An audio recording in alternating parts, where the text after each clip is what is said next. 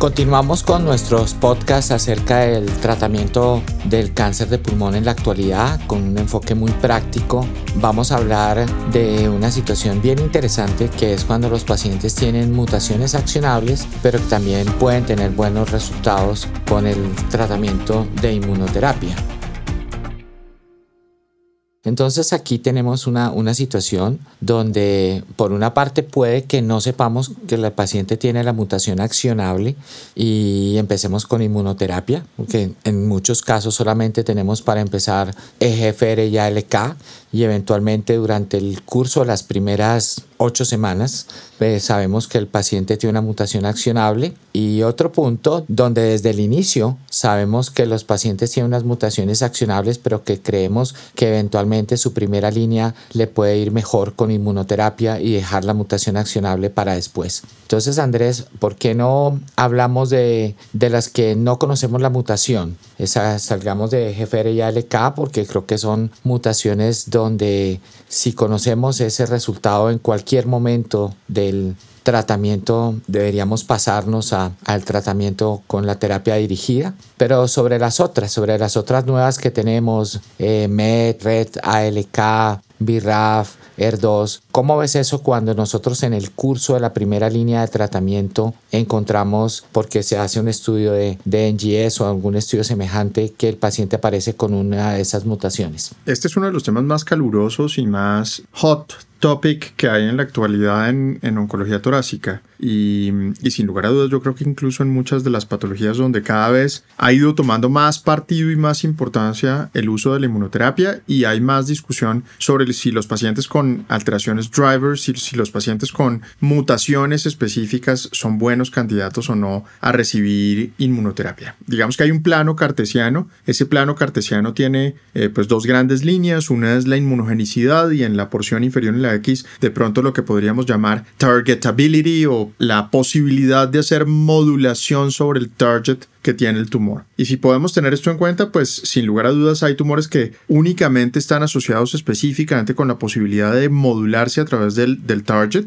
Entonces EGFR es un perfecto ejemplo en ello. ROS y sí que lo son aún más. En un punto intermedio probablemente se encuentre BRAF y RET. Tal vez RET, eh, perdón, BRAF más hacia la izquierda de ese plano, hacia la inmunogenicidad y particularmente para las mutaciones NOVA 600E. Y en un punto intermedio lo que ocurre probablemente para MET, para las, las alteraciones por splicing del exón 14, para las mutaciones puntuales de MET y para aquellos pacientes que están amplificados. Y sin lugar a dudas, tal vez los tumores que tienen mayor posibilidad de respuesta a la inmunoterapia, pues son aquellos KRAS positivos y los que tienen mutaciones tanto deleterias como no deleterias en P53. Y tal vez lo negativo para considerar desde una perspectiva pronóstica como no asociado con posibilidad de respuesta a la inmunoterapia, pues particularmente STK11, KEAP1, uh, que creo que tal vez es, es, lo más significativo dentro de esa set de dos, dentro de ese espectro de, de toma de decisiones. Ahora, el estudio más significativo para nosotros en este ámbito y específicamente en cáncer de pulmón. Se llama el Immunotarget, se presentó en Annals of Oncology en, en 2019 y lo que hizo Mazieres y el grupo del Gustave Roussy en consorcio con otros sitios de Francia fue agrupar un número eh, no tan significativo de pacientes, pero es lo que tenemos. Lo que logramos o lo que se logró conseguir fueron 543 pacientes, de ellos eh, pues tratados en diferentes centros, si no recuerdo mal fueron 24 centros, y lo que se hizo fue tratar de ver cuáles eran las posibilidades de respuesta a la inmunoterapia en esos subsegmentos específicos y pues encontraron cosas interesantes. Lo que ocurre particularmente es que tal vez la única mutación que realmente tiene una mejor posibilidad de respuesta pues es específicamente los pacientes con mutaciones de BRAF. La posibilidad de respuesta a la inmunoterapia en los pacientes con BRAF es más o menos, o alteraciones BRAF es más o menos alrededor del 40% que no es para nada malo. Si vemos el resto de los subsegmentos, pues particularmente KRAS, uh, BRAF, B600N o B600C entre un 20 y 40%, KRAS alrededor de un 30% de mayor susceptibilidad a la inmunoterapia. Y si vemos lo que ocurre con algunas otras de las mutaciones, pues particularmente MET uh, y particularmente las, las alteraciones de pronto en EGFR en el exón 21, uh, que tal vez tendrían algo más de juego, y quizás eh, eh, alteraciones eh, por mutaciones complejas y que tengan un TMB alto, pues son aquellas que tienen mayor posibilidad de respuesta también a la inmuno. Los pacientes con, con splicing del exón 14 de MET, pues hacen estabilidad de la enfermedad con inmunoterapia más quimioterapia más o menos en el 35% y suelen hacer respuestas eh, globales de la enfermedad más o menos alrededor de un 15%. O sea que estamos hablando de alrededor de un 50% de la población, que no está nada mal.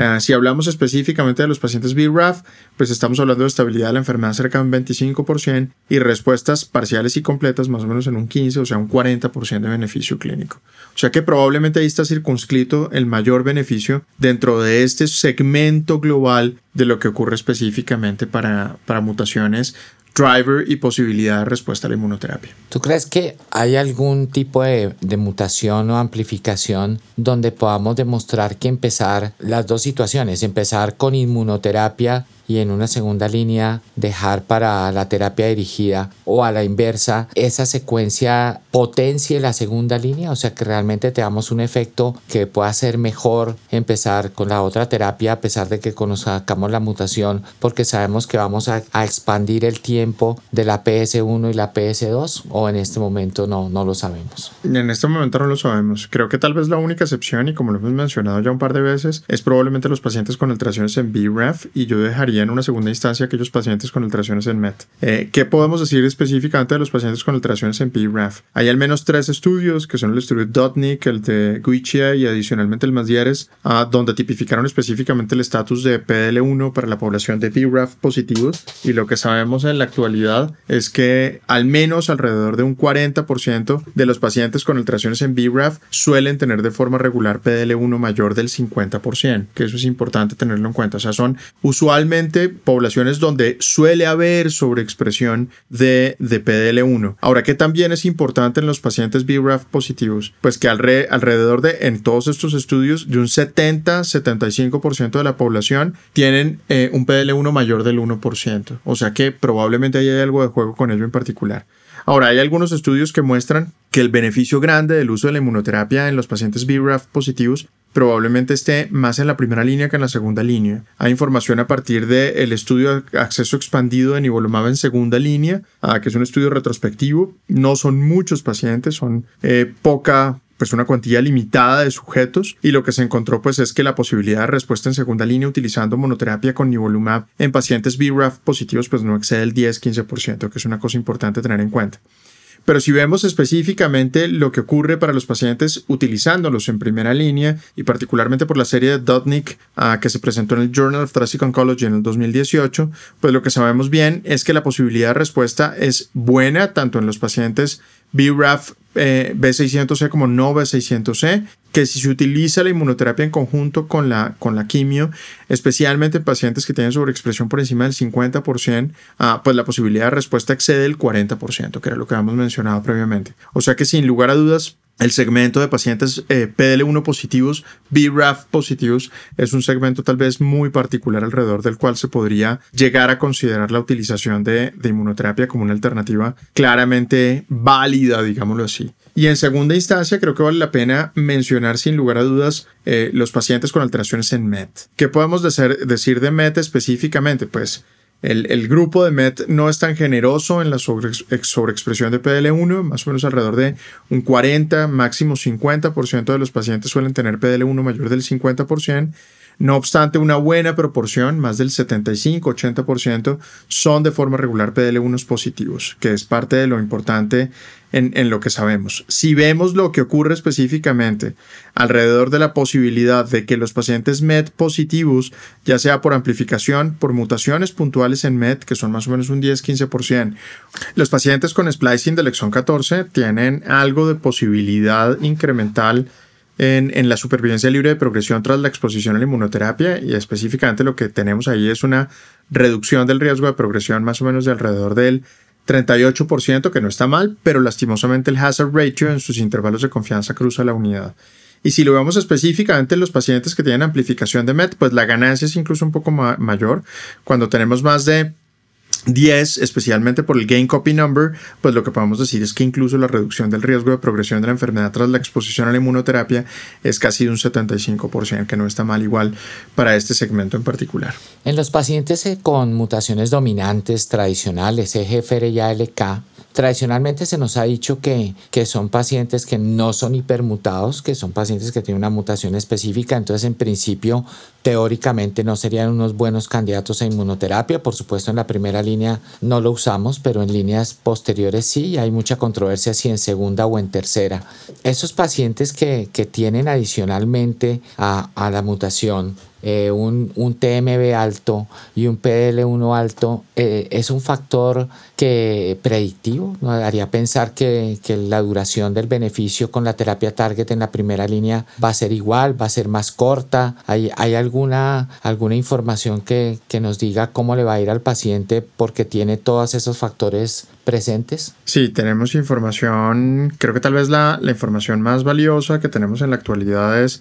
específicamente la información del, del, estudio de Hastings que se publicó en Annals of Oncology en el 2019. Los datos más, más cercanos y más importantes en ese ámbito pues están relacionados específicamente con que los pacientes que tienen mutaciones en el L858R más T790M y un TMB por encima de 10 mutaciones por megapar de bases suelen tener mejor respuesta a la inmunoterapia. También depende un poco de las conmutaciones mutaciones. Si los pacientes tienen EGFR, especialmente L858R, y tienen adicionalmente mutaciones en TP53 o conmutaciones en, en NARID1A, digamos, o amplificación de MET, que suele ocurrir después de la exposición a los imertinib, pues sin lugar a dudas la posibilidad de respuesta a la inmunoterapia es mayor. Cualquiera de los escenarios que se utilice, ya sea que se considere, digamos, un esquema como el del Empower 150 o que se considere un esquema como el del Prolong, que también se puede utilizar en ese escenario igual y con datos claramente consistentes. Para ALK hay menos información y hoy en día sabemos que los pacientes ALK positivos que suelen responder mejor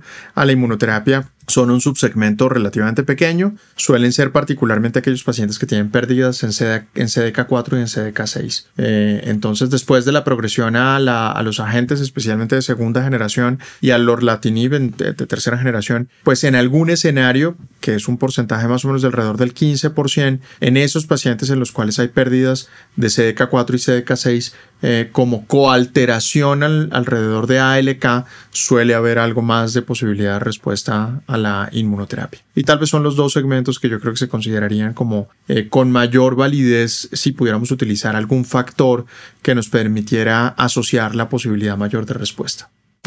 Muchas gracias a todos por estar presentes y oírnos en este segundo eh, podcast alrededor de cáncer de pulmón. Uh, es un gusto poder contar con ustedes y los esperamos en nuestro tercer